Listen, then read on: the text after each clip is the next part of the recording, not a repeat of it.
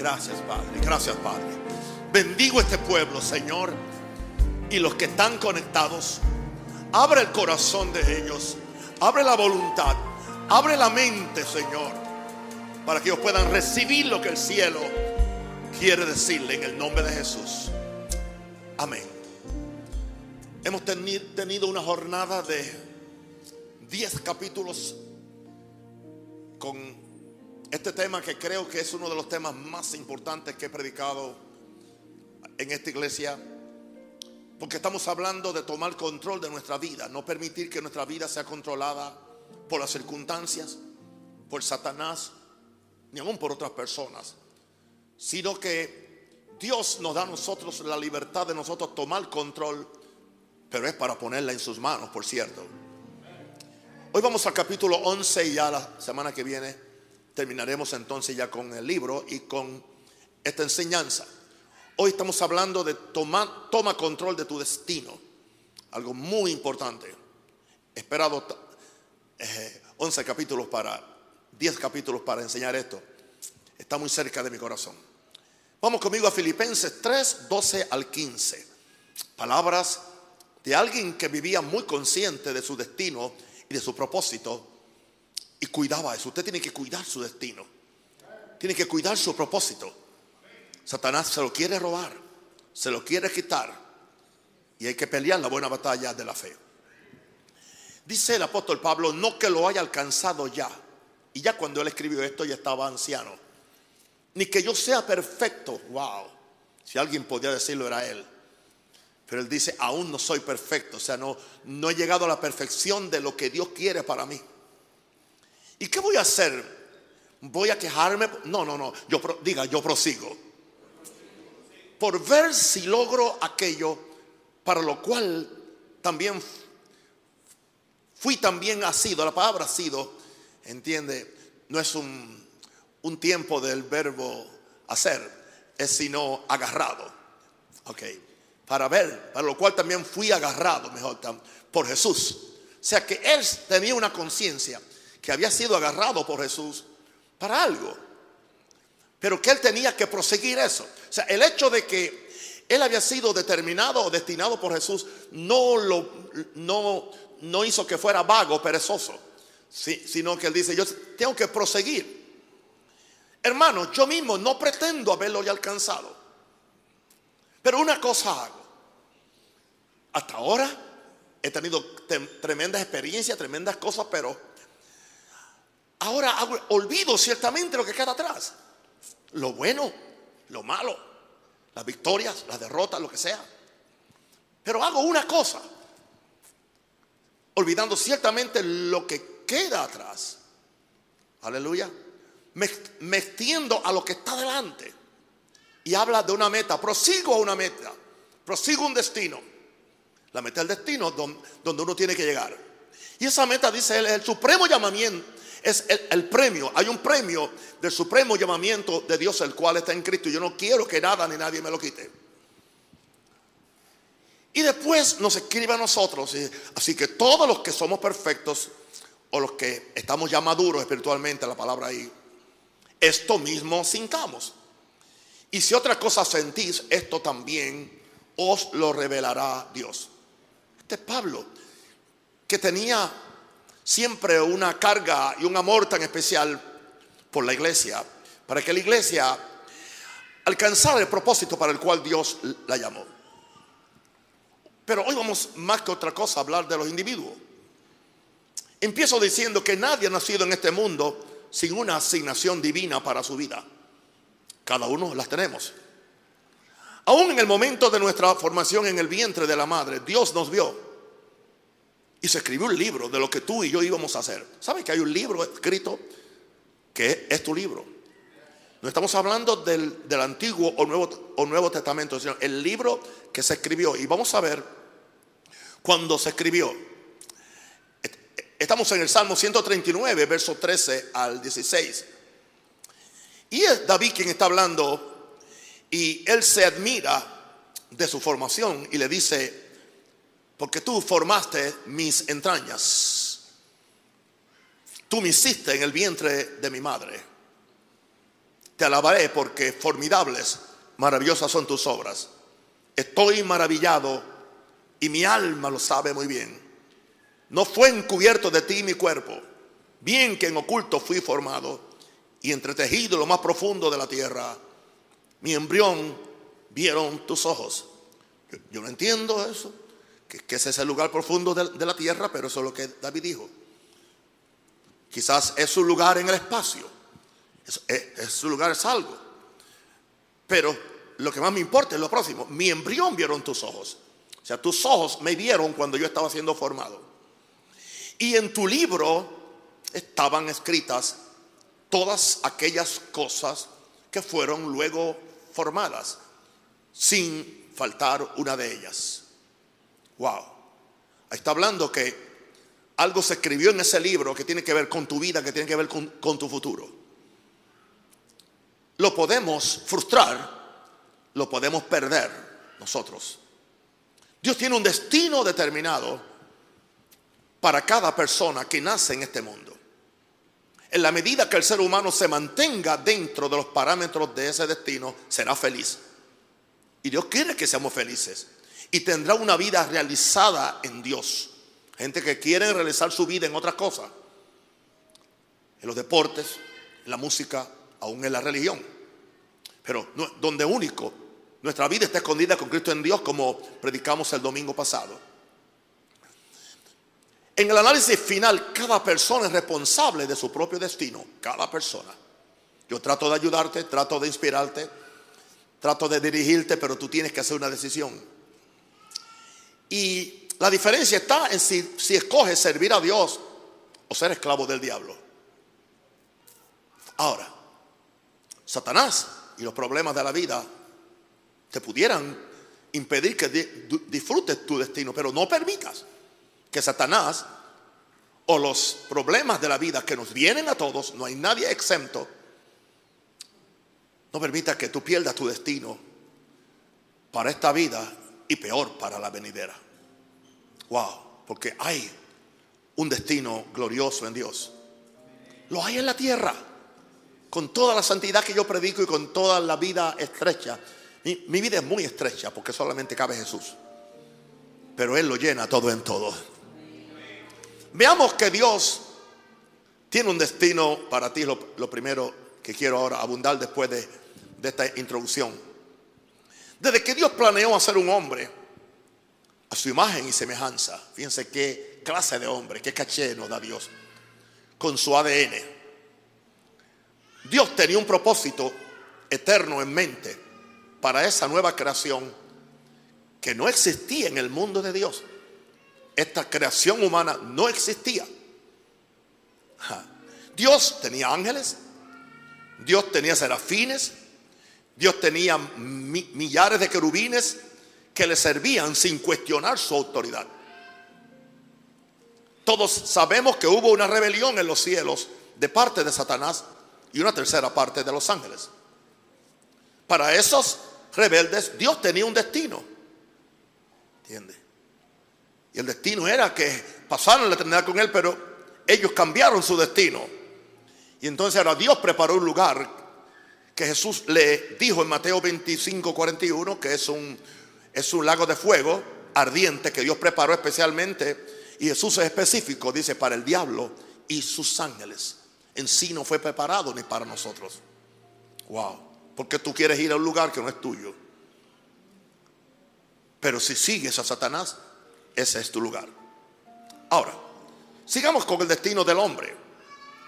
Para el hombre Dios tenía un, destino eterno.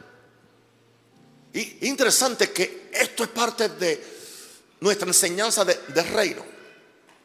Ese destino eterno en que el hombre fuera un agente muy especial que compartiría con su creador su deidad, su imagen y su autoridad. Lo cual, aparentemente, las dos primeras cosas, los ángeles no compartían la deidad de Dios y tampoco su imagen, aunque sí tenían autoridad delegada que Dios le había dado para hacer misiones especiales en la medida que Dios los enviara. Y aún operan así. Por esta razón es que Dios, que había hecho todo lo otro, estamos seguros con la palabra, como es lo que vemos ahí en el primer capítulo de la Biblia, que fue con la palabra. Dios no hizo al hombre con la palabra, sino que lo formó del polvo de la tierra con sus manos. Y después que lo había formado, sopló su espíritu de vida en su nariz. Esto constituyó a Adán en el primer hijo de Dios en la tierra. ¿Por qué digo en la tierra? Repito esto. Esto constituyó a Adán en el primer hijo de Dios en la tierra. Aunque ya Dios, aunque ya Jesús existía con Dios como su hijo unigénito, pero en el cielo, de acuerdo a lo que nos dice el, el primer capítulo de Juan. Pero Adán es el primer hijo de Dios en la tierra. Dios tenía uno en el cielo, el unigénito, al cual se le llama Jesús que estaba en el seno del Padre. Yo me atrevo a afirmar en este capítulo lo que Dios puso en Adán. Aleluya. Que fue la imagen de ese Hijo eterno, que se llama Jesús, que estaba en el cielo. Jesús la trajo del cielo y la puso en Adán. Esa es una opinión mía y creo tengo razón. Me, me atrevo a afirmar que fue la imagen de ese Hijo eterno lo que Dios puso en Adán. Esto nos sirve como introducción para que entendamos que Dios tiene un destino para todos los hombres. Cuando hablo de hombre, hablo de la raza humana, no de hombres y mujeres, nacidos en este mundo. El asunto es descubrirlo. El asunto es continuarlo. El asunto es no ser turbado por todas las, las otras cosas que Satanás ofrece o la vida nos presenta. Veamos entonces cuál es el destino básicamente del ser humano. Y creo que tengo siete cosas, creo que son. Empecemos por la primera. Nuestro destino es ser transformado conforme a la imagen de su Hijo Jesús. Nosotros sabemos que a Jesús se le llama el postrer Adán. ¿Por, ¿Por, qué razón la Biblia le llama el postrer Adán? Porque el primer Adán tenía la imagen de Dios perfecta el primer Adán pecó, la perdió. Jesús viene a la tierra como el potrer Adán. Me atrevo a decir que él vino también con la misma imagen que tenía Adán, que es la imagen de Dios. Todos sabemos que los hombres están perdidos en delitos y pecados y por lo tanto están alejados de la gloria de Dios. El hombre sin Dios no sabe ni para qué vive. No sabe ni para qué vive. Él cree que sabe. Hablando del hombre sin Dios, su única razón para su existencia es satisfacer las pasiones de, su carne. Por eso dice, comamos y bebamos que mañana nos morimos. Su única razón es satisfacer las pasiones de su carne. Y la segunda razón generalmente es tratar de retardar su muerte, porque no tiene conciencia de Dios. Y como consecuencia no tiene conciencia de su destino eterno. La única gente que tiene conciencia de su destino eterno somos los que somos los que somos engendrados de arriba, porque lo que hay arriba nos ala hacia arriba. Por eso Pablo dijo, si habéis resucitado con Cristo, buscad lo de arriba, porque lo que está arriba ala a alguien. No hay forma. Si usted no es alado hacia arriba, pase al altar para yo hacer la oración de pecador por usted es imposible que alguien que sea salvo y fue salvo desde arriba no sienta el alón de un Dios que lo ama, de, de un Dios que lo reclama, de un Dios que te quiere bendecir y te quiere dar un propósito para vivir. Déjame hacer aquí una... Está bien. Bien. Ahora, todo eso cambia cuando el hombre tiene la experiencia de la salvación. Y la eternidad que siempre ha estado oculta en su corazón se le hace real. O sea, dice la Biblia que Dios puso eternidad en el corazón de los hombres. Eso incluye todos los hombres, salvos y no salvos. Hay un sentido de eternidad dentro del ser humano. Por eso todo ser humano busca una religión. Por eso el indio tenía sus religiones. Por eso adoraban la piedra. Hacían un dios del, del, río, del agua, del fuego. No hay nadie sin religión. Porque no hay nadie sin una conciencia de eternidad adentro. Pero es diferente ahora, ¿verdad? Cuando nos salvamos. entramos en el propósito de Dios. El propósito de Dios es más que perdonarnos los pecados. Ese es solamente el principio. Sino restaurarnos a lo que perdimos en Edén. ¿Qué perdimos en el Edén? Subráyelo. Estatus, diga estatus. Eh, la palabra estatus es estado o condición. El estatus de hijo de Dios fue lo que nuestros primeros padres perdieron. ¿Y sabes lo que tú recapturas cuando tú eres salvo? Diga estatus. El estatus de hijo de Dios. Eso no podemos dejar de sobreenfatizarlo. Juan decía, ahora somos qué? Hijos de Dios. Pero aún no se ha manifestado lo que hemos de hacer. Pero cuando Él se nos revele, seremos semejantes a Él porque le veremos tal como Él es. Ok, por lo tanto, nunca podremos entender nuestro destino como seres humanos hasta que no descubramos cuál es el fin de la salvación.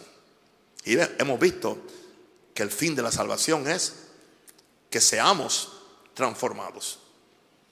Vamos a verlo en Romanos 8, 29, 30. Estoy leyendo de la nueva traducción viviente. Ahí hay otra, pero básicamente es lo mismo. Y vamos a escuchar.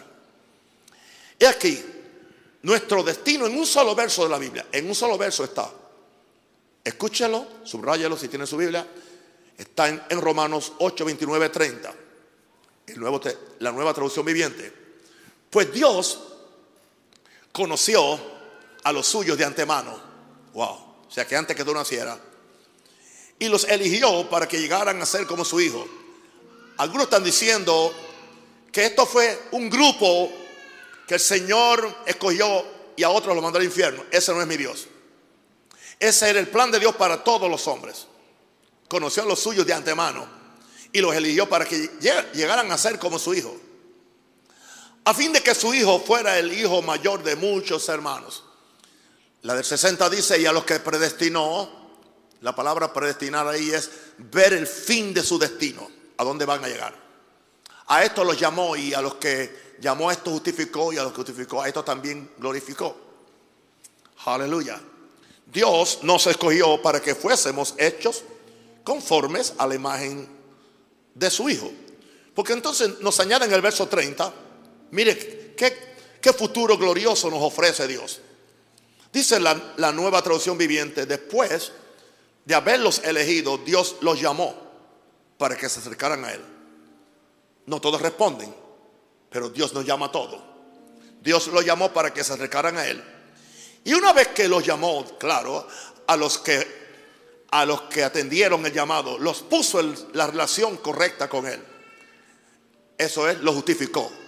¿Qué es lo que significa eso? Y luego de justificarlos o ponerlos en la relación correcta con él, le dio su gloria. A los que predestinó, llamó. A los que llamó que respondieron al venir a la cruz. A estos también lo justificó por medio de la sangre. Y a los que fueron justificados por la sangre, ahora su, su final es ser glorificado. Llegar a la gloria de Dios y cargar la gloria de Dios. ¿Están conmigo? Quiero ser bien claro. Nuestro el primer aspecto de nuestro destino, voy a repetirlo, ser transformado conforme a la imagen de su Hijo. Eso sería un material para un libro completo. Hay demasiado. Ahora, número dos, ¿para qué fuimos, fuimos destinados? Para ser un agente del reino, para ejercer el dominio de Dios. Dije dominio. Sabemos por el relato de Génesis 1, si usted lo ha leído, que Dios, lo primero que hizo, después que hizo a Adán y a Eva, dice, y los bendijo Dios. Y les dio poder y autoridad sobre toda la tierra. Eso los constituyó en los primeros reyes de este planeta. Adán y Eva eran rey y reina del planeta. Porque recibieron autoridad del emperador del universo. Esta autoridad que recibieron estaba circunscrita a que ellos permanecieran bajo la autoridad de su creador. ¿Sabe lo más que trata Satanás? De hacernos revelar porque él sabe los beneficios y la bendición y la gloria que tú tienes cuando estás bajo la autoridad de, tu creador. Satanás te dice que tú rebelarte contra Dios es un, es un signo de libertad y de, como dicen los psicólogos, de autorrealización. Es una mentira. El tú rebelarte contra tu creador es tú rebelarte contra tu destino y rebelarte contra tu propósito y rebelarte contra tu bendición. Porque Él es quien te puede bendecir. Esta autoridad que recibieron nuestros primeros padres estaba circunscrita, repito otra vez, a que ellos permanecieran bajo la autoridad de, su creador. Trágicamente, en el caso de Adán y Eva, el pecado los separó de Dios y la muerte reinó sobre ellos, en lugar de ellos mantener su inmortalidad, porque Dios los había hecho inmortales. En su espíritu había inmortalidad. Ellos nunca iban a, morir.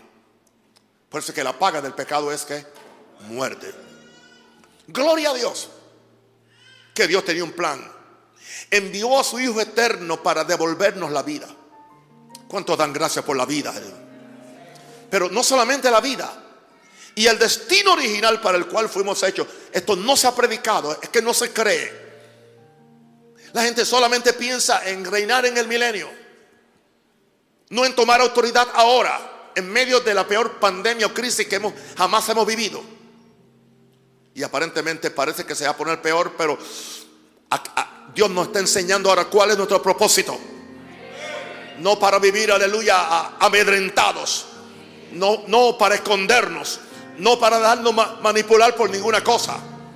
Sino mantener nuestra idiosincrasia, nuestro ADN de Dios, el destino de ser un agente de Dios para ejercer el dominio de Dios.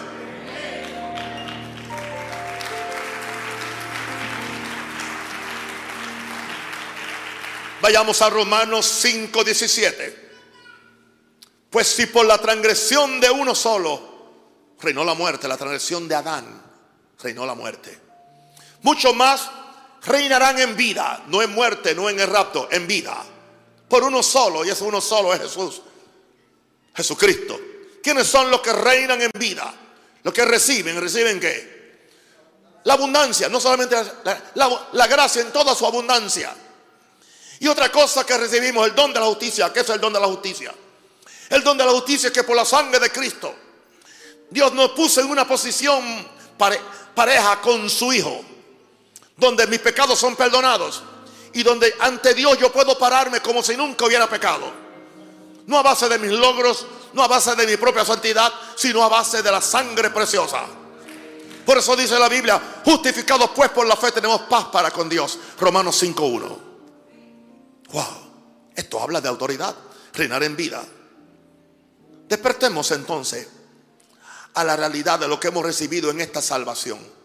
Abundancia de gracia y abundancia de justicia para reinar en vida. Tú tienes que reinar sobre tu carne, tienes que, reinar sobre la enfermedad, tienes que reinar sobre las circunstancias, tienes que, que reinar sobre tus emociones, en otras palabras, tienes que tomar control, sobre, tienes que reinar aún sobre tu propia vida, que es lo que estamos enseñando en esta serie de enseñanzas. Wow. Esto nos garantiza que podemos ejercer el dominio del reino que representamos. Podemos ejercerlo. Le estoy dando cuál es el dominio del hombre. Número tres. Digo, el destino, perdón. La tercera cosa que tengo en mis notas es, mi destino es vivir primeramente o primariamente para Dios. Si usted no tiene eso claro, usted no va a poder vivir en dominio, vivir en autoridad, y usted no va a poder cumplir su destino. Es una decisión que Satanás la va a pelear. A mí, mi carne me la pelea todos los días, el diablo me la pelea, me la combate. Yo tengo que pararme en la justicia de Jesús en la autoridad de la resurrección y en la realidad de la cruz para yo poder siempre vivir primeramente para Dios. La vida me ofrece diferentes cosas para yo confundirme o desenfocarme. Lo que acabamos de decir nos impone una gran responsabilidad de nuestra parte. Algunos sobreenfatizan lo que Dios ha hecho en Cristo y es muy bonito. Otros lo que va a hacer con nosotros al llevarnos al cielo. Algunos viven en el pasado, otros viven en el futuro, pero ¿y qué del momento presente? Pero se les olvida lo que Dios espera ahora. Diga ahora. Gloria a Dios. Wow. Solo alguien que ha recibido la revelación del amor de Dios lo puede entender. Tenemos siempre que regresar a la revelación del amor de Dios. Porque todo fue por amor.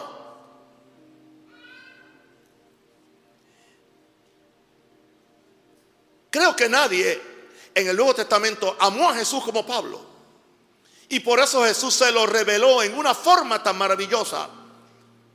En 2 Corintios 5, 14 al 15. Nos dice Pablo, porque el amor de Cristo nos constriñe. La palabra constreñir no es que nos estrangula, no. Eso no. Sino es que nos pone límites. Nos pone límites. Nos pone límites para que nosotros nos, nos limitemos. Pero es un límite que nos expande en Dios. Que solamente nuestro primer amor es Jesús, porque el amor de Cristo nos constriñe, nos domina, nos abraza, nos aprisiona.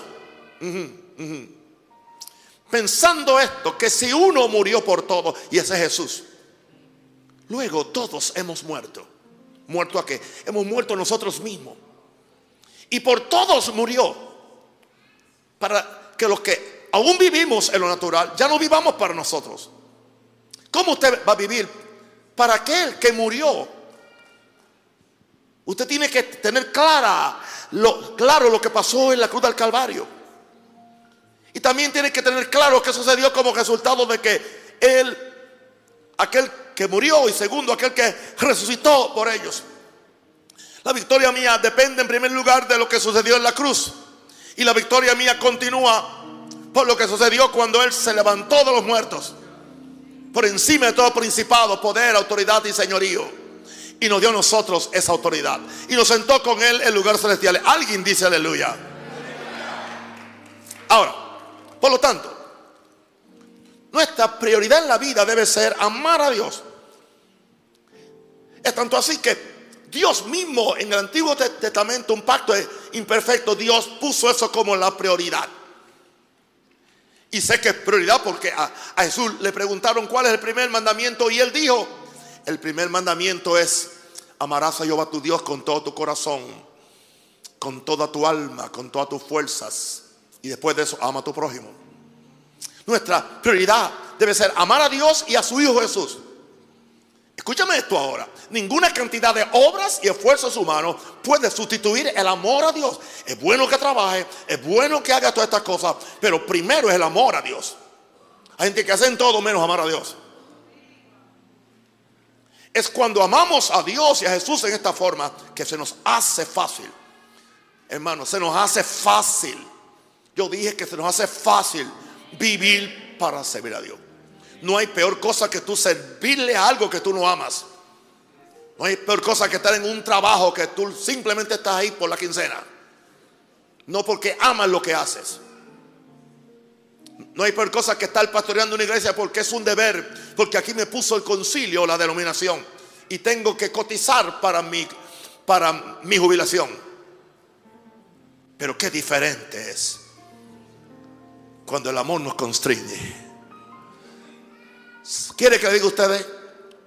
No estoy aquí por temor al infierno. Es más, no estoy aquí ni por temor a, perder mi recompensa eterna. Estoy aquí porque amo a Dios. Estoy aquí porque amo a Jesús. Y, está, y, estoy aquí porque amo al ser humano y los amo a ustedes. Es terrible servir cuando tú no amas. Pero es cuando amamos a Dios y a Jesús en esta forma que se nos hace fácil servir vivir para servir a Dios y atender los asuntos de su reino. No sabía si tú sabes que en este proceso Jesús nos aseguró que todas, que todas, que todas las demás cosas me serán añadidas. Nada te va a faltar. Querido hermano, nada te va a faltar. Nadie te podrá tumbar. Nada te podrá separar, del amor de Dios que es en Cristo Jesús, Señor nuestro. Tú decides amar a Dios. Diga, yo amo a Dios. Diga, yo amo a Jesús. Por eso le sirvo. Oh, Aleluya. Wow. Número cuatro. Definiendo nuestro destino. Alguien dijo, yo creí que mi destino era ser apóstol. No, ese es mi oficio. Ese no es mi destino. Hay gente que están tan, tan celosos por su oficio, pero están sin destino. Número cuatro. La cuarta cosa es tener comunión con su hijo. Se dan cuenta que las cosas que he dicho son las cosas que la iglesia tradicional no enfatiza. Tener comunión con su hijo, con Jesús. Cuando Dios creó a Adán y a Eva, él mantenía una comunión muy estrecha con ellos. Las Santas Escrituras no nos dicen que Adán buscara esa comunión con Dios. No nos dice eso. Pero sí las Santas Escrituras nos dicen que Dios los venía a visitar en el huerto. No hay un registro de que Adán y Eva tomaron la iniciativa de buscar a Dios. Posiblemente lo hicieron. Pero por alguna razón lo único que se registra en el canon sagrado, como se le dice también a la Biblia, es Dios saliendo de su cielo, levantándose de su trono y venir a caminar en el huerto buscando a Adán y decirle, ¿dónde estás tú, Adán? ¿Qué me da a mí entender de Dios? Dios es un amoroso, Dios es romántico, Dios ama y Dios busca lo que ama. Porque de tal manera amó Dios al mundo. Yo busco lo que yo amo. Yo le sirvo a lo que yo amo. Yo le ofrendo a lo que yo amo. Yo bendigo a lo que yo amo. Arriesgo mi futuro por lo que yo amo. Aleluya. Gracias Señor. Otra vez, voy a repetir esto. El punto 4, tener comunión con su Hijo. Cuando Dios creó a Adán y a Eva, Él mantenía una comunión muy estrecha con ellos. Las Santas Escrituras no nos dicen que Adán buscara esa comunión con Dios, pero sí que Dios los venía a visitar en el huerto. Fue en una de esas visitas que se descubrió el pecado de Adán. Dios es un Dios relacional. Le gustan las relaciones. Él disfruta la comunión con sus hijos. Jesús vivía en ese nivel de comunión con el Padre en la tierra. Lea especialmente el Evangelio de, según San Juan. Para él era la prioridad de cada día. Por eso era que lo primero que él hacía en el día era una reunión con su Padre, a quien él amaba. Ahora Dios nos llama a nosotros a tener esa misma, esa misma relación con su Hijo. Y nos lo dice también por medio de Pablo en 1 Corintios 1.9. Es un mandamiento. Todo lo que Pablo escribió fue bajo la dirección del Espíritu Santo. Por eso es parte del canon sagrado. Y nos dice 1 Corintios 1.9, fiel es Dios. Wow. Por el cual fuiste llamados a la comunión con su Hijo Jesucristo. O sea, Dios mismo nos está llamando. Dios quiere que tenga comunión con su Hijo Jesucristo. Aleluya. Wow. Si estamos en una relación de amor con Jesús, lo normal sería que busquemos cada día esa comunión con Jesús. Nadie tendría que darle a ustedes siete mensajes sobre oración. Si tú lo tienes adentro, es lo que tú quieres hacer. El amor te empuja a hacer eso. No hay por cosa que estar en una relación sin amor. No hay peor cosa que servir a Dios por deber. Y aquí estoy yo, Señor, otra vez. Otro culto más. Hay que orar. Ay, esa oración matutina. Ay, la hago como un rito, pero ay, yo quisiera seguir acostado. Tú no amas a Dios. Al que ama no le pesa hacer lo que hace. Al que ama no le pesa gastar lo que gasta. Al que ama no le pesa ir a donde él va. Porque el amor es una fuerza ¿Sabe que el amor puede ser más fuerte que el poder? Porque muchas veces lo que el poder no puede hacer, el amor lo hace.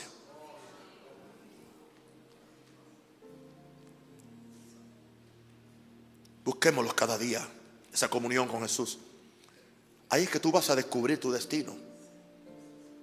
Con todo respeto, hermano, yo puedo quizás contar con los dedos de, una mano las veces que Dios me ha hablado sin estar en, mi lugar de oración. Claro, recibo ideas, recibo revelaciones, pero eso es muy diferente. Recibir una idea, una revelación, no es lo mismo como que Dios te, te habló algo definido. Yo estoy aún predicando, yo recibo revelaciones, recibo ideas o escribiendo un libro, pero hay algo especial cuando tú estás en comunión con Dios. Porque dice el Salmo, la comunión íntima de Jehová es con los que le temen y a ellos hará conocer su pacto. La versión en inglés dice, el secreto del Señor es con los que le temen. Esta comunión es para que nosotros tengamos dirección y para que no andemos ahí a ver a qué le atinamos. Hay gente que está disparando a ver qué, con, a, ver cuál pájaro matan. Así no debe ser, hermano. Cuando tú estás en esta comunión con Dios, tú sabes lo que Dios quiere. Y cuando tú sabes lo que Dios quiere, tú vas a saber lo que tú quieres. Porque entonces tus deseos se van a ajustar a lo que Dios quiere. Andarán juntos si no estuvieran de acuerdo.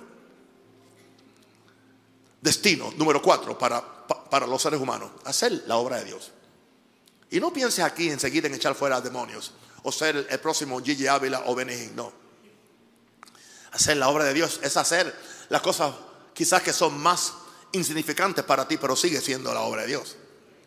Jesús nos dejó el ejemplo que él vivió para hacer la voluntad de su Padre. Él sabía cuál era su propósito y su destino. Una vez estaba en oración y los discípulos vinieron y le dijeron, Señor, porque ellos se quedaron dormidos y él ya desde muy temprano estaba orando. Y cuando él se levanta le dice, vámonos, vámonos, porque tengo que predicar a otras ciudades, porque con este propósito yo vine. Él sabía cuál era su propósito. Estaba orando por su propósito. Y cuando ellos van, fíjense que no le dijo, vamos, vamos a desayunar, ¿no entiende? Algo. No.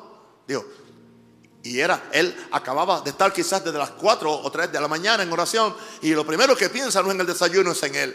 Para esto yo he venido para anunciar el Evangelio. Nosotros no. Nosotros damos vuelta y desayunamos y hacemos lo otro, hacemos lo otro. Y después si nos acordamos, servimos a Dios nadie se sienta mal que todos somos iguales. No hay que decir amén a eso. Pero cuando yo me doy cuenta que lo, mejor que hay en un mensaje mío son los silencios. El silencio me da a entender que la gente se está mirando por dentro y está diciendo amén adentro, pero no se atreven a decirlo en voz alta. Porque no quieren que su mujer o su amigo lo oiga. ¿Alguien diga aleluya? Yo les amo, mis hijos.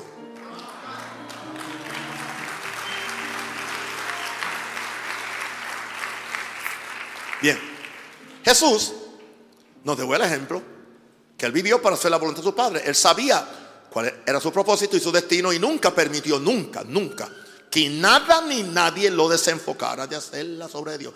Todos nosotros seremos desenfocados. Satanás, la gente, situaciones, todas van a venir. Estoy más que seguro que todo lo que Jesús hizo en esta tierra era resultado de la comunión diaria que tenía con Dios.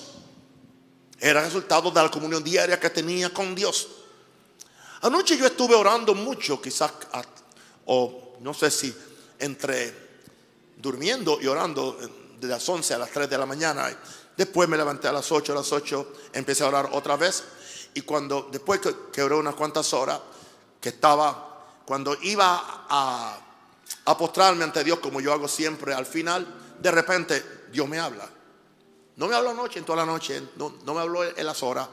En ese momento siento que Dios me habla y me dio dirección. Me dio dirección para un asunto importante, para bendecir a alguien con, una nota de voz. Ya. Y cuando tú haces eso, tú atinas, porque es Dios quien lo está haciendo. O sea, no por la presión, no por la necesidad, No porque yo quiero hacer algo o poner a alguien en su sitio, nada de eso. Es porque Dios dirige a uno en ese, en ese momento. Eso es hacer la obra de Dios. ¿Alguien cree? ¿Sabes que donde menos yo hago la obra de Dios es en este púlpito? ¿Por qué? Ustedes están oyendo que un mensaje que, que quizás sea una hora, hora o quince o algo así, pero este mensaje quizás elaborarlo costó por lo menos 12 horas. ¿Entiendes? Es como cuando, cuando están haciendo toda la preparación para la fiesta de acción de gracia. Ese pavo hay que empezar por la mañana. Teníamos que levantarnos temprano muchas veces. No, levanta hasta las 5 para que pongas el, pavo porque si no, no se cocina. O sea, no era un pichón como que comprar acá, acá ya era un pavo grande, ¿entiendes? Y todo un proceso para comérnoslos en una hora.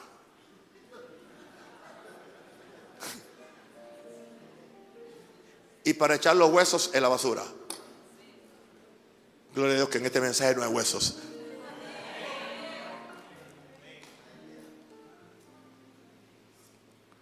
Aleluya. Hay que repetirlo. Él sabía cuál era su propósito y su destino y nunca permitió que nada ni nadie lo desenfocara de hacer las obras de Dios. Estoy más que seguro que todo lo que Jesús hizo en esta tierra era resultado de la comunión diaria que tenía con Dios. Es evidente por las palabras de Jesús que él no se atrevía a decir o hacer algo a menos que el Padre se lo indicara. Él no se atrevía. Él decía, lo que el Padre me enseña, yo enseño. Lo que el Padre me dice, yo digo. ¿Por qué? Porque Jesús nunca buscó su gloria o una promoción a base de lo que decía o hacía. Él no estaba esperando el aplauso, no estaba esperando la adulación de nadie, nada de eso. Él estaba, quería hacer la obra de Dios. Por eso fue franco con su padre. Él sí podía decirle al padre en Juan 17:4, nueva traducción viviente, él sí que podía decirle al padre, yo te di la gloria aquí en la tierra al terminar la obra que me encargaste. En otras palabras, yo trabajé para tu gloria. He terminado la obra que tú me diste. Yo te di la gloria. Yo viví para tu gloria. Eso es lo que yo quiero ser capaz de poder decir el día que sea mi tiempo de irme con el Señor o que Él venga por nosotros. Yo quiero que Él venga por nosotros mejor. Ya hemos aprendido que tenemos un destino como hijos de Dios. Pero nosotros somos responsables de tomar el control del mismo. Nos toca hacer las obras que el mismo Dios ha destinado para nosotros desde la fundación del mundo. No nos escudemos detrás de una salvación por gracia para no hacer la voluntad de Dios. No nos escudemos detrás de una salvación por gracia para no hacer la voluntad de Dios. No perdamos la recompensa que Dios nos tiene reservada para ser manifestada en el día que los secretos de los corazones serán descubiertos. Yo tiemblo de pensar en eso. Y cada persona reciba o deje de recibir su galardón eterno por todo lo que hizo mientras estaba en el cuerpo. Eso nos debe motivar y quizás hacer temblar ante la majestad de Dios. Hermano, míreme bien ahora. Quiero que usted se ponga tenso y se ponga serio. Viene un día, viene un día que usted tiene que enfrentarse con Jesús. Se llama el tribunal de Cristo, donde usted tiene que darle cuenta con el destino que le dio, con las gracias que le dio, con las oportunidades que le dio, con la fuerza que le dio, con los recursos que le dio. Dios te va a pedir cuenta de tu tiempo. Jesús te va a pedir cuenta de, de tus dones. Jesús te va a pedir cuenta cómo tú gastaste el dinero. Jesús te va a pedir cuenta de cómo tú reaccionaste ante todas las situaciones. No estoy, no estoy hablando para mandarte al infierno, pero es para darte o no darte la recompensa. Por eso dice la Biblia de algunos que van a ser salvos por fuego, que su obra será quemada. Es como el estudiante que tú lo pasas a ras. No, no está arriba en la, en la plataforma porque simplemente pasó el grado. Yo no solamente quiero pasar el grado de la salvación, yo quiero ver a Cristo. Yo quiero recibir la corona de gloria. Yo quiero recibir, aleluya, los galardones eternos. La Biblia habla de galardones. Hay recompensas, hermanos.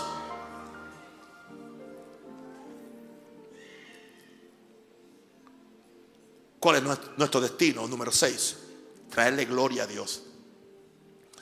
Esas cosas como se repiten tanto, la gente se acostumbra a ellas. Gloria a Dios, gloria a Dios, gloria a Dios.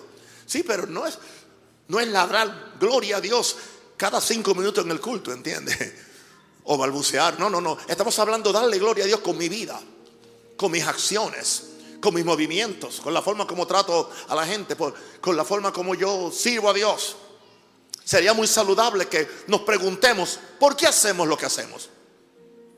¿Qué nos mueve? ¿Un interés personal? ¿O el ser vistos o aplaudidos por los hombres? ¿Qué nos mueve? ¿Qué nos mueve? Imitemos a Jesús que dijo lo siguiente en Juan 8:50. Dijo él, y aunque no tengo ninguna intención de glorificarme a mí mismo, Dios va a glorificarme. Y Él es el verdadero Dios. Ahí dice, pero yo no busco mi gloria. Hay quien la busca. Hay quien la busca y juzga. Aleluya. Hay quien la busca y juzga. Yo no busco mi gloria. Esta palabra está buscando la gloria de Dios. Esta versión lo dice en una forma un poquito diferente. Alguien puso que ese quien era Dios. Es posiblemente que ese quien es Dios. Que es Dios quien, quien busca, busca tu gloria. Aquel que no se gloria, Dios le busca la gloria y porque Dios es justo. Por eso esta versión dice, y aunque no tengo ninguna intención de glorificarme a mí mismo, Dios va a glorificarme y Él es el verdadero juez. En el momento que buscamos nuestra propia gloria, no tenemos tiempo para darle la gloria a Dios, no, nos, nos ponemos ciegos. Pero el problema es que perdemos el gran privilegio que sea Dios mismo quien nos glorifique. ¿Por qué quiere glorificarnos? Porque Él es el juez verdadero. No hay ninguna contradicción. Por eso Jesús pudo, pudo decir, Padre, glorifica a tu Hijo. Para que tu Hijo te glorifique a ti. Porque Dios no juzga por lo que ve fuera, sino por lo que hay en el corazón del hombre. Solamente alguien que ha vivido y actuado para darle siempre la gloria a Dios es quien puede pedirle al Padre que lo glorifique. Juan 17:5. Eh, esto es bien importante. Esto lo descubrí yo mientras escribí el capítulo. Solamente alguien que ha vivido y actuado para darle siempre la gloria a Dios es quien puede pedirle al Padre que, lo glorifique. Ahora pues, Padre, dice, dice Jesús, Padre, glorifícame tú al lado tuyo con aquella gloria que tuve contigo antes que el mundo fuese.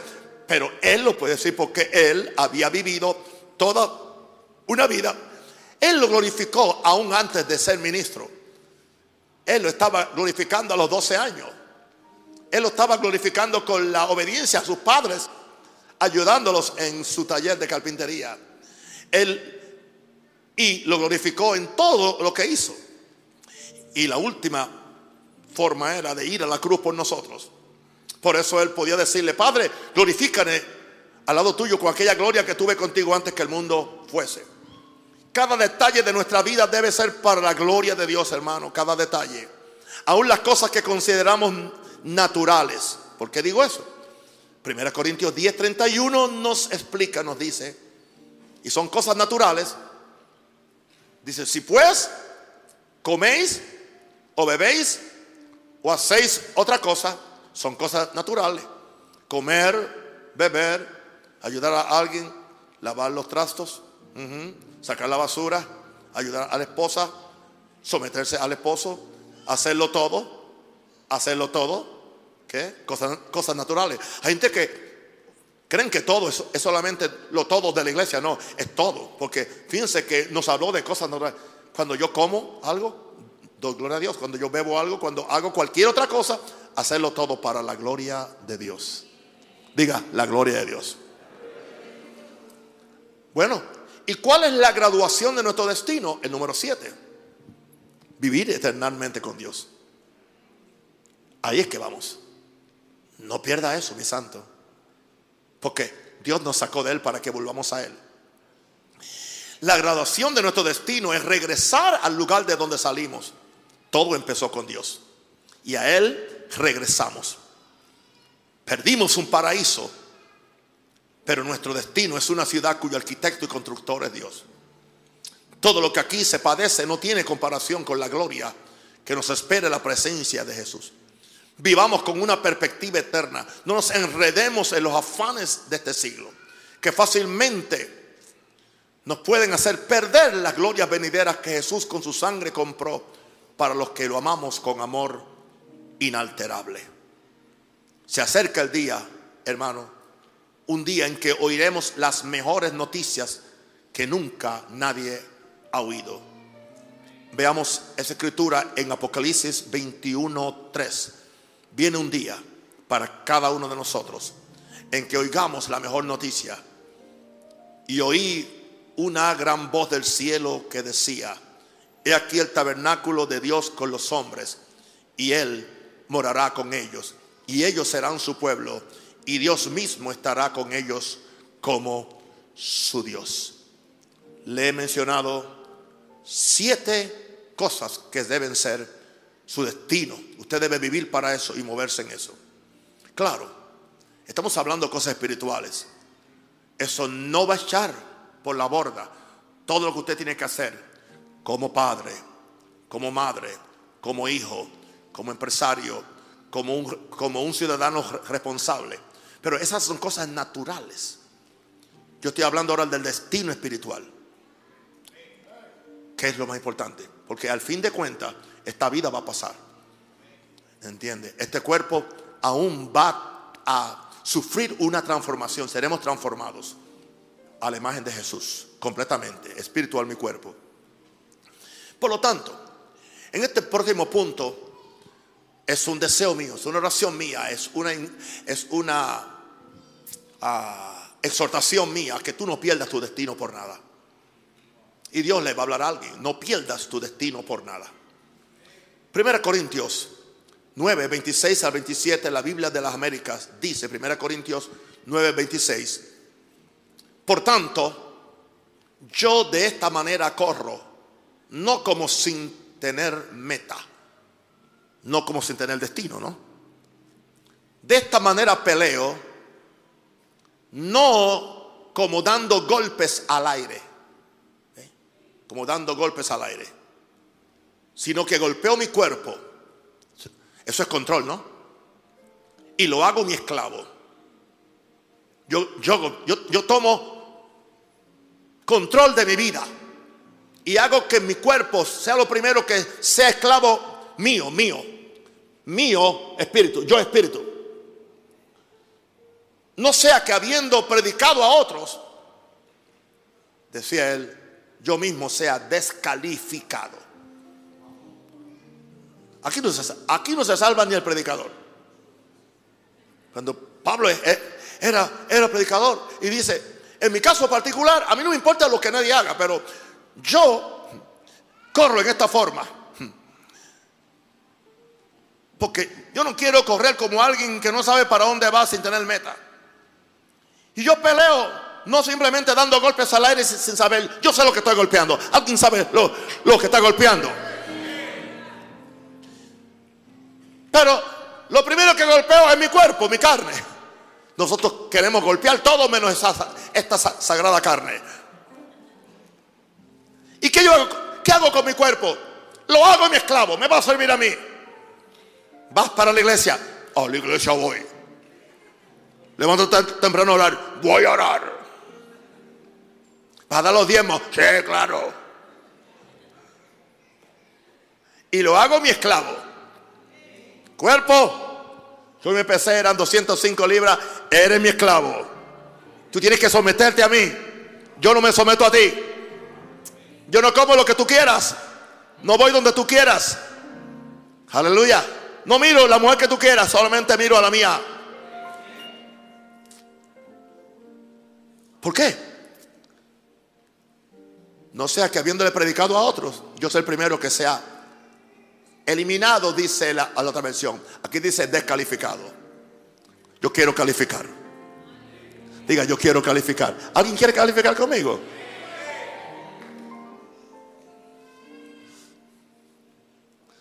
la neutralidad en este caso te enjuicia. Porque ya tú dijiste con tu silencio. Ahora, la Biblia está, repleta de exhortaciones. Y voy a mencionarle algunas que son bíblicas. A cuidar la salvación. No quites las manos del arado. El que perseverar hasta el fin. Pelea la buena batalla de la fe. No mirando las cosas que se ven Corramos con paciencia la carrera. Velad y orad. Puesto los ojos en Jesús. Esas son todas exhortaciones bíblicas. He mencionado. Una pregunta, ¿eso habla de una vida vaga? ¿Eso habla de, una vida simplemente que es la gracia de Dios y yo no, yo, yo no hago nada? No, eso habla de acción, cuidar la salvación. No quite las manos del arado. Persevera hasta el fin. Pelea la, la buena batalla. No mires las cosas que se ven. Corramos con paciencia, vela y ora. Pon los ojos en Jesús. Eso habla de acciones correspondientes a tu salvación. Estas frases y muchas más son indicación que la vida cristiana es una batalla. Diga, es una batalla. Es una carrera. Y hay que perseverar. Diga, hay que perseverar. Para no perder el premio por haber cumplido el propósito para el cual fuimos salvos y para el cual vivimos en esta tierra. Tú tienes que pelear la, buena batalla. La, Biblia está llena de ejemplos de los que perdieron su propósito y algunos nunca pudieron reconquistarlo. Es muy fácil echarle la culpa a otros o a las condiciones en las que vivimos para excusar por qué no cumplimos el propósito y alcanzamos el destino. Adán y Eva fueron los primeros que perdieron su destino. Vivían en la perfección de un jardín que no tuvieron que sembrar.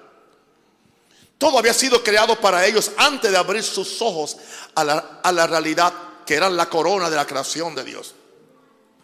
Perdieron su destino por escuchar la voz equivocada y ser engañados con ofertas de cosas que ya ellos poseían.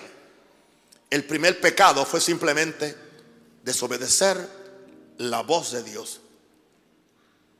Y a esa desobediencia se le acreditó como pecado. No hubo adulterio, no hubo hechicería, no hubo santería, no hubo drogadicción, fornicación o robo. Simplemente desobedecer a Dios. En caso que usted me esté escuchando. Alguien dice, yo nunca he pecado. Oh, tú nunca, tú has obedecido cien veces a Dios. Yo no he obedecido a Dios cien veces. Siempre hay un pequeño porcentaje que yo no he obedecido. Y es pecado. Por eso es que siempre en el Padre nuestro está, y perdónanos. ¿Nuestro qué? ¿Sabe por qué dice nuestro? Porque es tuyo. Claro, nos gusta orar, nos gusta orarlo en, en plural. Ay, sí, son nuestros. Pero es tuyo, y tuyo, y mío. Vamos a ver otro ejemplo de alguien que perdió, perdió su destino. Tenemos el ejemplo de Saúl que no apreció el valor de la bendición de su padre. Él era el primogénito, tenía el derecho a la primogenitura. En un momento sus deseos carnales tuvieron más peso que su destino como el primogénito de Isaac para ser uno de los padres de la nación de Israel. Por eso hoy no se dice el Dios de Abraham, Isaac y Esaú Así tenía que ser. Es el Dios de Abraham, Isaac y Jacob. Dios no es Dios de Esaú. Dios no es Dios de los que desprecian su destino. De los que desprecian su, su derecho a la bendición. En un momento sus deseos carnales tuvieron más peso que su destino como el primogénito de Isaac para ser uno de los padres de la nación de Israel. Sus palabras son una prueba de su menosprecio y cinismo por las cosas que tienen un verdadero valor espiritual y eterno. Entonces dijo Esaú, he aquí que me voy a morir, ¿para qué pues me sirve? ¿Para qué me servirá la primogenitura? Génesis 25, 32.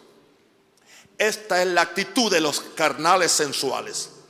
Satisfacer las demandas del momento presente y despreciar las cosas que sí tienen valor eterno.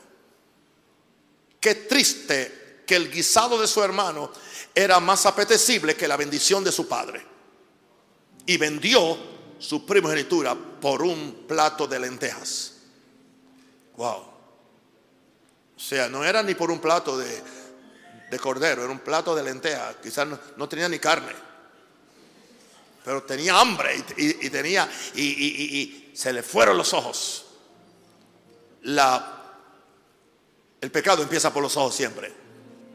Qué triste que el guisado. ¿Cuántos y ya saben, aunque no voy a mencionar, cuántos pierden su destino en Dios por 15 minutos de placer.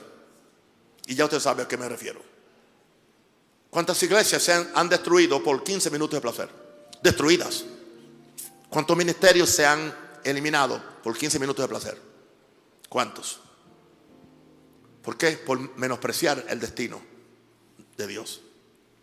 Ahora, vamos a ver a Sansón. ¿Qué hombre de Dios no quisiera tener el poder de Sansón para servir al pueblo de Dios y derrotar todos los enemigos que se nos oponen? ¿Quién? Perdonen. Gloria a Dios. Sansón lo tenía todo. Y algo que yo veo es que no hay, no hay un registro que tuvo que pasar horas largas orando en las noches y ayunando 40 días para conseguir el poder. No, no. Fue un regalo de, la gracia de Dios. Le fue dado desde nacimiento. Parece que lo que nos viene fácil no lo apreciamos como aquellas cosas por las que tenemos que pelear arduamente. Lo puedes tener todo, querido, pero si te falta saber cómo controlar tu vida, que es el nombre de este libro o de esta, de esta enseñanza, si te falta saber cómo controlar tu vida, la misma vida te puede destruir, la misma vida. Qué peligrosa es la unción sin carácter y dominio propio. Sansón perdió su destino porque perdió el propósito del poder que Dios le había confiado. Lo que los ejércitos de los filisteos no pudieron hacer, lo logró una sola mujer. Murió como un necio, como un tonto. Porque nunca la voluntad de Dios que su enviado muera juntamente con sus enemigos. Él murió con todos los filisteos en el templo donde lo tenían como un payaso, él burlándose de él. Así terminan los que desprecian su destino, los que desprecian su propósito en Dios. Dios nos guarde. Veamos otro caso. Veamos el caso de, de Saúl. Nunca pensaría que Dios se equivocó escogiendo a Saúl como rey de Israel. ¿Qué le sucedió? que Dios tuvo que, rechazarlo. En dos ocasiones desobedeció las instrucciones del, del Señor dadas por Samuel. ¿Quién no puede fallar en un momento determinado de tentación o turbación? Cualquiera puede fallar. Ahora, es evidente que el pecado de David fue horrendo ante los ojos de Dios y tuvo que pagar las consecuencias. Pero Dios no rechazó a David. ¿Cuál es la diferencia entre Saúl y David, entre el pecado de Saúl y de David? Esta es la diferencia. Saúl fue obstinado, rebelde y orgulloso para no aceptar su pecado. No lo aceptó. Obstinado, rebelde, se preocupaba por verse bien ante su pueblo y le echaba la culpa a otro. David, al contrario, aceptó su responsabilidad y su culpa y se tiró ante la misericordia de Dios. Porque el mayor temor de, David no era perder su reino o perder su posición. Su mayor temor era perder el Espíritu de Dios. No quites de mí tu Santo Espíritu. Su mayor temor era perder el Espíritu de Dios y que nunca más pudiera estar en la presencia de Dios porque el hombre vivía de la presencia de Dios. Esto habla de un corazón contrito y humillado Hermano, no pierdas tu destino por no humillarte ante Dios. El que se humilla será enaltecido. Guarda tu corazón. Protege tu destino. Hablemos del desarrollo de, tu destino. El destino de todo hombre está escrito en su corazón. Hay una escritura en el libro de Job que nos puede dar luz en este asunto. Estamos en Job 32, versículo 8. Ciertamente espíritu hay en el hombre y el soplo del omnipotente le hace que entienda. Repito, ciertamente espíritu hay en el hombre y el soplo del omnipotente le hace que entienda. Cada ser humano tiene un espíritu donde residen, aún residen rasgos de la divinidad, aún los que no son salvos, que Dios le impartió a Adán. Hay una voz interna en nosotros que si le prestamos atención nos puede ayudar en el desarrollo de nuestro destino. Escúchame esto ahora, esto es bien importante. Cada persona, aún los no cristianos, o tiene un pensamiento o una intuición de que nació con un propósito. Por eso, unos se inclinan a las artes, otros a las obras manuales, a otros les gustan las ciencias o la filosofía. El que hizo un invento que nunca había existido fue inspirado por esa cosa interna que se apoderó de él. Y él no puede explicarlo. ¿Cómo le vino?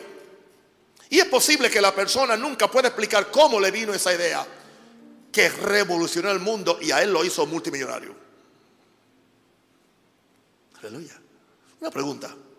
¿Será posible que nosotros, los hijos de Dios, que estamos llenos del Espíritu Santo y que tanto oramos, que nosotros entonces no podamos recibir revelaciones de cosas que pueden cambiar nuestro entorno y cambiar millares de, personas? Yo estoy esperando por una idea. Yo estoy esperando por una idea. Hoy me decía uno de mis queridos pastores, me decía, me decía, papá, yo no estoy, yo no estoy satisfecho hasta que con un mensaje mío se salven tres mil. Y yo sé que eso es pedir mucho, pero eso es lo que pasó con Pedro. Aleluya. Y yo me gozo que tenga ese deseo. ¿Por qué no? Gloria a Dios. Hay que ser ambicioso en el espíritu. Sea ambicioso. Diga, soy ambicioso. ¿Por qué, ¿Por qué yo quiero ser ambicioso? Y aquel que es poderoso para hacer, diga, para hacer todas las cosas. Mucho más, diga, mucho más, abundantemente de lo que pedimos o imaginamos o entendemos. Wow. Ahora, los cristianos sabemos que es el Espíritu de Dios quien nos enseña y quien pone en nosotros esas cosas. Ese destino que Dios nos asignó como sus hijos, solo lo, podemos desarrollar por medio de lo que nos enseña el Espíritu Santo. Podemos decir que hay un destino que debe ser común a todos los hombres. Y, es, común, que es reencontrarnos con Dios como nuestro Creador y nuestro Padre. Después debemos descubrir el propósito de nuestro destino, que es muy diferente al destino, el propósito.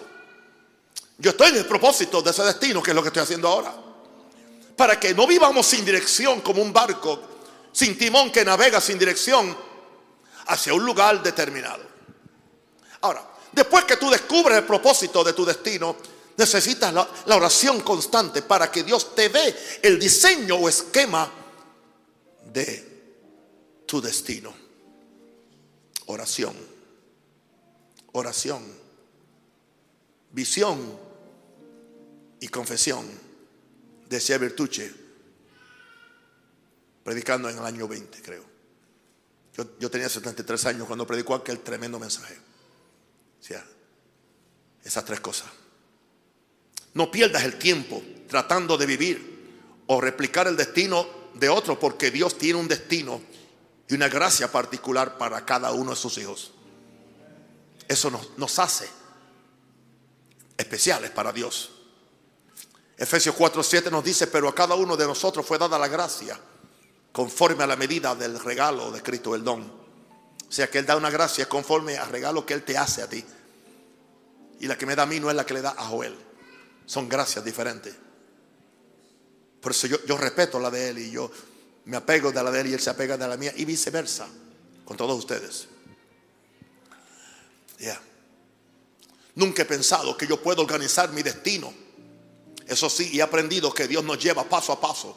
Y algunas veces es una forma inconsciente. ¿Cómo yo sé que es inconsciente? Tenía yo quizás como 8 o 9 años jugaba con mis hermanitos, mis hermanitas, y yo siempre era el pastor. Y yo siempre recogía la ofrenda. ¿Y qué era la ofrenda? Chapas de las botellas de refresco. Yo sé que nadie jugó así. Y ahora yo me doy cuenta, ¿y por qué yo siempre era el pastor? Si yo tenía otros hermanos. Y, yo, y después yo no quería ser pastor nunca. ¿Qué indica eso? Estaba dentro de mí. Wow, maravilloso. Pero a cada uno de nosotros fue dada la gracia. Wow. Yo no te podría dar siete pasos para llegar a tu destino. Este paso, este paso, porque no es así.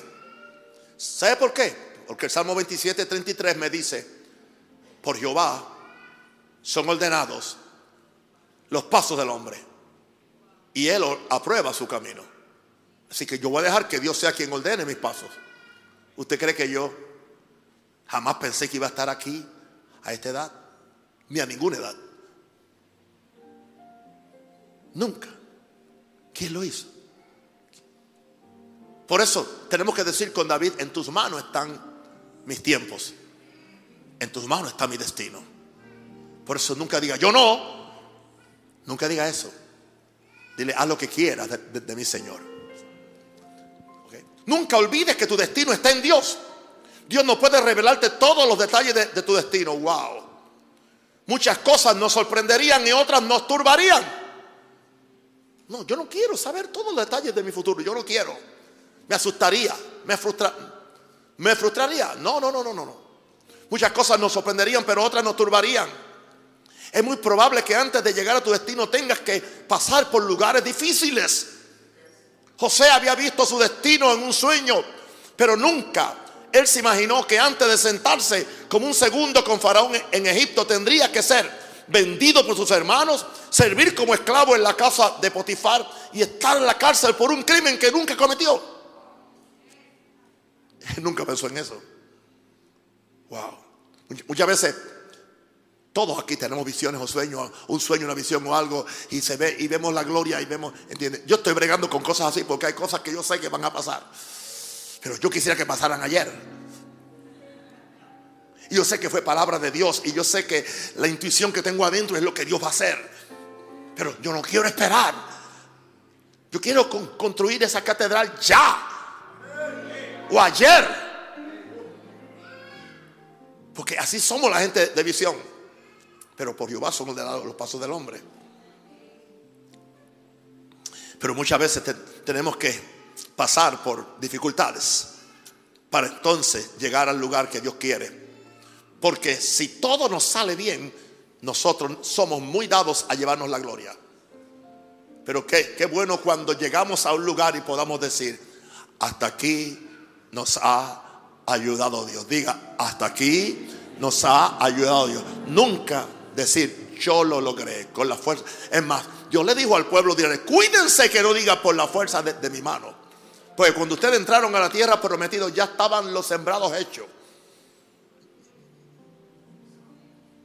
Ya estaban los sarmientos de uva, ya estaban dando uvas. Simplemente tuvieron que cosechar. Las casas estaban hechas. No tuvieron ni que hacer, ni que cavar para hacer la casa. Ya estaba hecho. Cuídate que no te olvides que es Jehová quien te dé el poder para hacer las riquezas. Alguien diga aleluya.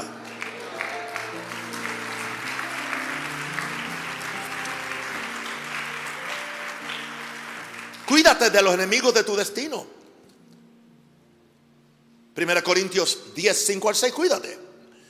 Pero de los más de ellos, hablando del pueblo de Israel, no se agradó Dios, por lo cual quedaron postrados en el desierto. Mas estas cosas sucedieron como ejemplo para nosotros, para que no codiciemos cosas malas como ellos codiciaron. Ya que el pueblo de Israel, a quien Dios le había asignado un destino especial entre las naciones, fueron escogidos por Dios desde que le prometió a Abraham que en su simiente serían benditas las naciones de la tierra. Dios los saca de Egipto con señales y maravillas. Los alimenta y los sostiene en un desierto y aún así murmuraron contra Dios. De tal forma que Dios se enojó con ellos y no permitió que ninguno de los que salieron de Egipto entraran a la tierra prometida. Cualquiera de nosotros puede perder su destino por cualquiera de estas razones que quiero compartir con ustedes. Primero, cansancio espiritual, emocional y físico. Por tratar de hacerlo a nuestra forma y en nuestro tiempo y con nuestro brazo, nos cansamos. Aleluya. Emocional, espiritual y físicamente. Jesús nos invita a tomar su yugo, a caminar con Él, para que sea el quien nos conduzca al lugar de nuestro destino. Segundo enemigo, el engaño de la serpiente ofreciéndote un atajo. Satanás se especializa en darte sugerencias para sacarte del propósito. Por eso te presenta atajos. A Jesús se los ofreció en el monte de la tentación, pero Jesús, consciente del propósito eterno que el Padre le había asignado, los rechazó a todos, porque tenía puesta la mirada en su destino eterno, sentado a la diestra del Padre. Mira tu destino en Dios para que tú no seas engañado por los atajos del diablo. Tercer enemigo de, tu destino, el pecado de la apatía.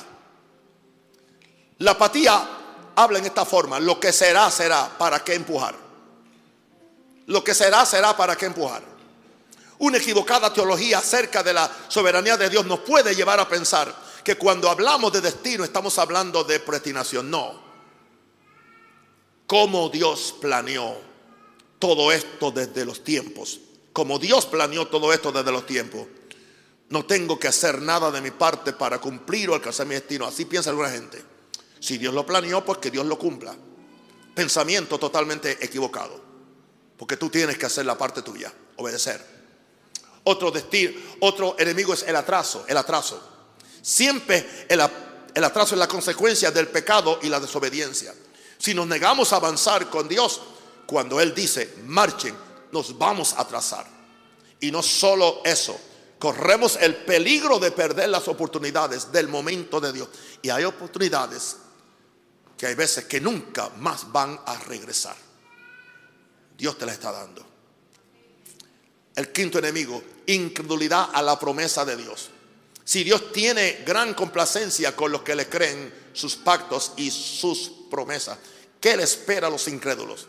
Dios no camina con ellos. Dios no camina con ellos. Por eso Dios permitió mejor que se murieran en el desierto. Escuche esto. Dios permitió mejor que se murieran en el desierto y no que desmotivaran a la nueva generación que casi siempre están más dispuestos a avanzar que la vieja. Yo no quiero que, ningún viejo aquí se me mueran porque yo soy uno de ellos. Se murieron todos. Solamente quedaron dos. Ni Moisés entró, ni el pastor entró. Eso sí que está peligroso. Por incredulidad la promesa de Dios. Número 6. Sexto enemigo. Murmuración por el estado actual. Murmuración. ¿Por qué yo? ¿Por qué me pasa a mí? La murmuración es el lenguaje de los incrédulos. Como no quieren caminar por fe porque son sensuales, tienen que encontrar una razón para quejarse contra algo o contra alguien. Los murmuradores son los que atraen las serpientes porque viven en temor hasta de su propia sangre. Perdón, quise decir hasta de su propia sombra. Fue un, un error de escritura. Los murmuradores son los que atraen las serpientes porque viven en temor hasta de su propia sombra. Se tienen miedo a ellos mismos de olvidar. El séptimo enemigo es de olvidar que Dios completará en ti lo que empezó. ¿Por qué no se nos ocurre pensar que no creer que Dios completará lo que empezó es un, es un insulto a la fidelidad de Dios? Es lo está insultando. Sería mejor que, que le dijera mentiroso en la cara. En otras, en otras palabras, sin decirlo, lo, lo estamos diciendo que Dios es un mentiroso. Filipenses 1:6 dice, y estoy seguro de, de que Dios, quien comenzó la buena obra en ustedes, la continuará hasta que quede completamente terminada el día que Cristo Jesús vuelva. Eso habla de destino. Cumpliendo tu destino. Hablemos de cumplir el destino. Gloria a Dios. Estoy ya por terminar. Gloria a Dios. Segundo Timoteo 4, 6 al 8. Un hombre que ya estaba listo, que creyó que sabía que había cumplido su destino. Eso es maravilloso, ¿no? Que alguien pueda saber que cumplió el destino. Dice Pablo en 2 Timoteo 4, 6, 8, porque yo estoy para ser sacrificado y el tiempo de mi partida está cercano. He peleado la buena batalla de la fe. ¿Se dan cuenta que llegar al destino hay una batalla? He, acabado la carrera. Hay una carrera que, que correr. Hay una fe que guardar. He guardado la fe. ¿Qué me falta? Por lo demás, me está guardada la corona de justicia, la cual me dará el Señor, juez justo en aquel día, y no solo a mí, sino también a todos los que aman su venida. Eso habla de un hombre que había cumplido su destino y estaba preparado para recibir la recompensa eterna. Ahora, en primer lugar, recuerda que Dios tiene un propósito y un destino para cada ser humano en este mundo. Está escrito en ese libro que se escribió con tu nombre al tu nacer. Número dos, rinde tu vida al destino de Dios, aunque no entiendas el por qué y el cómo.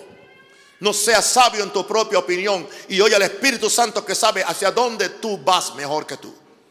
Número tres, decídete y determínate a hacerlo sabiendo que Jehová es quien ordena tus, los pasos en el proceso. Número cuatro, todo lo que te venga a la mano para hacerlo, hazlo.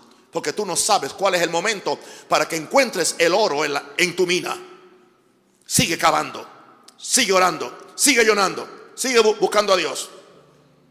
Número 5.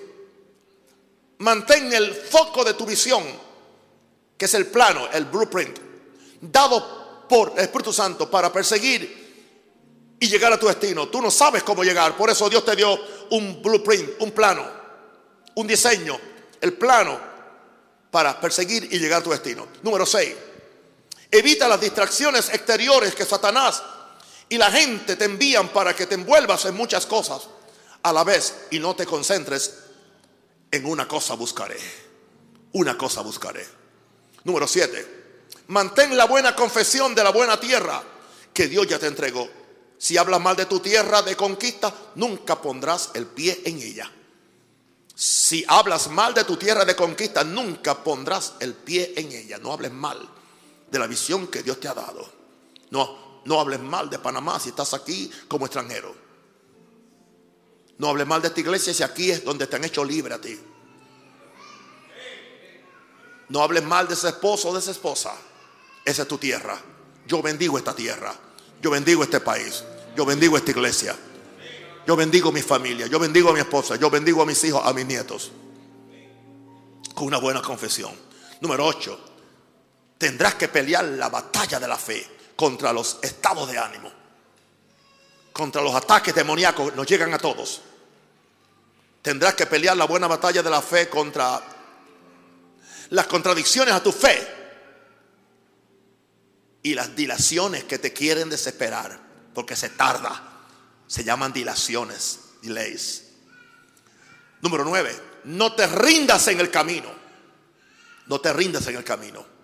Permite que el motor interno del propósito y el destino eterno dentro de ti, repito, permite que el motor interno del propósito y el destino eterno dentro de ti te empuje cuando las fuerzas te falten y las cosas no tengan sentido. Hay cosas que no van a tener sentido.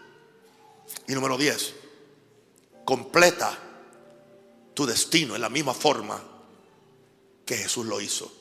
¿Qué hizo Jesús en la cruz? Se burló del oprobio de los enemigos porque tenía puesta la mirada en el galardón.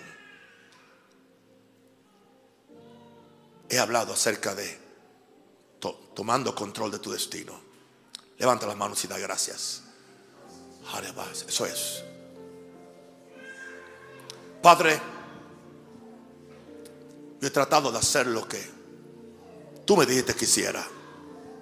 He traído la palabra, oh Dios. Este libro es tuyo. Esta enseñanza es tuya, Señor. Que caiga en buena tierra, en buen corazón. Y que nadie, Señor, se quede sin descubrir y cumplir su destino. En el nombre de Jesús le invito a que hagan conmigo una oración. Estamos listos.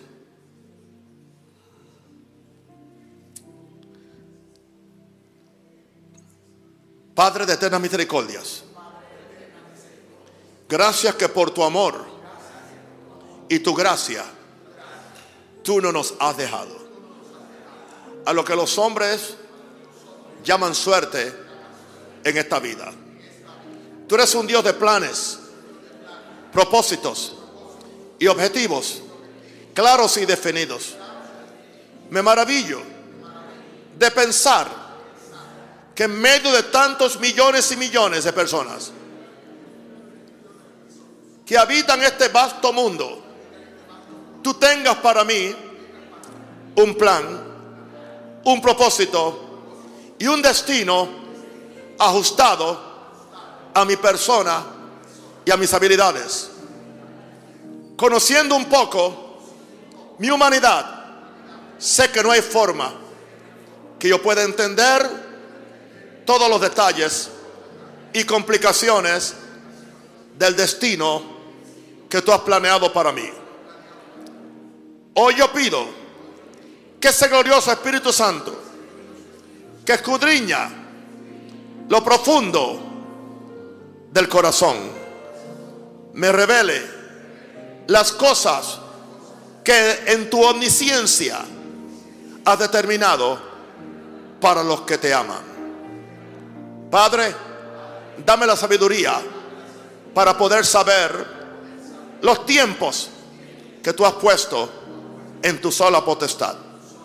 Tú conoces mi fragilidad humana y has hecho provisión para ello.